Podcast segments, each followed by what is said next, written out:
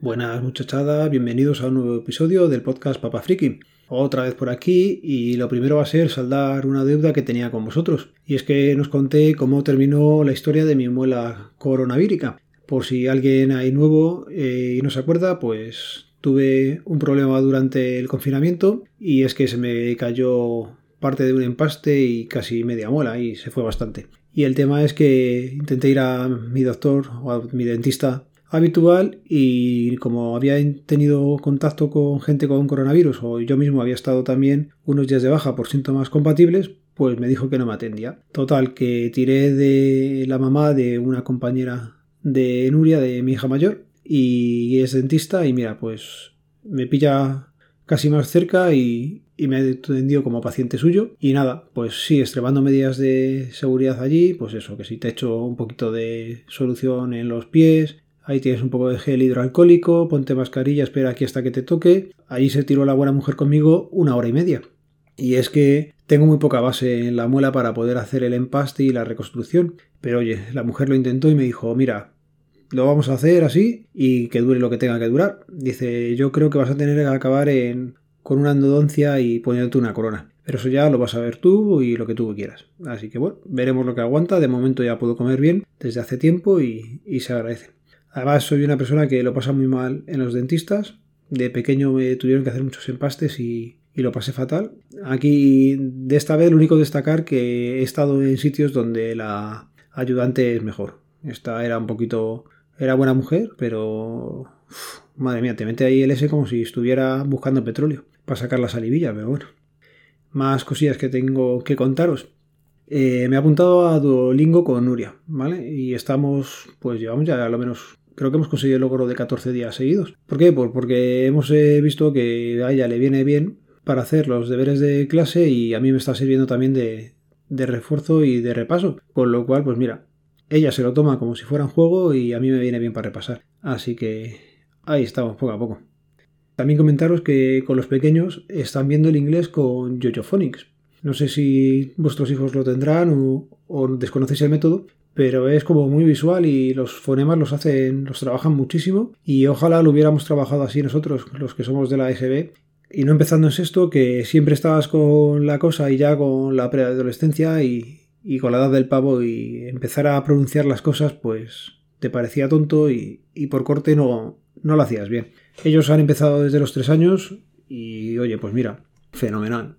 Así que es una diferencia de aquella educación a la que tenemos ahora y lo mismo, en cuanto aprendan a leer un poquito bien, se ponen con el Duolingo, que me parece una aplicación bastante, bastante entretenida. Estoy allí como Papa Freak y si alguien quiere seguirme o que lo diga, que, que nos seguimos por ahí. Creo que con Marco Geek ya estoy siguiéndonos. Ese hombre lleva ahí cantidad de puntos. Nosotros estamos al principio del top, pero bueno. Un saludo, tío. Vale, otra cosa que quería comentaros es eh, las diferentes fases de la desescalada. No las típicas que ya sabemos por el gobierno y por todos los medios de comunicación, sino cómo lo está viviendo la gente. Hay gente que ya se está juntando, hay gente que ya está en terrazas y hay otra gente pues que me parece que le han puesto el nombre de síndrome de la cabaña o de la choza o algo similar y hay que respetarles igual.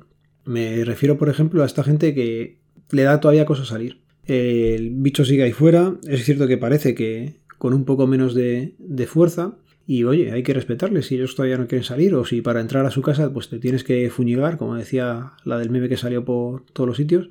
Pues oye, pues te fumigas, te echas un poquito de lo que ellos digan y es lo que voy haciendo yo ahora. Cuando hemos ido a alguna casa de los abuelos o de algún tío o un familiar, que ya hemos ido, por ejemplo, pues preguntas, oye, ¿qué hago? Me espero y, y a ver, porque cada uno tiene su procedimiento. Otros te dicen, mira, pasa para adelante directamente, lávate las manos y tira para allá. Y sin mascarilla. Y otros dicen, no, no, ponte mascarilla, quédate aquí. Y, lo mismo está pasando cuando estamos saliendo ahora a comercios. Eh, hemos tenido que ir al dentista hoy con Héctor, por ejemplo. Y el protocolo era que según llegas te echabas eh, gel de manos.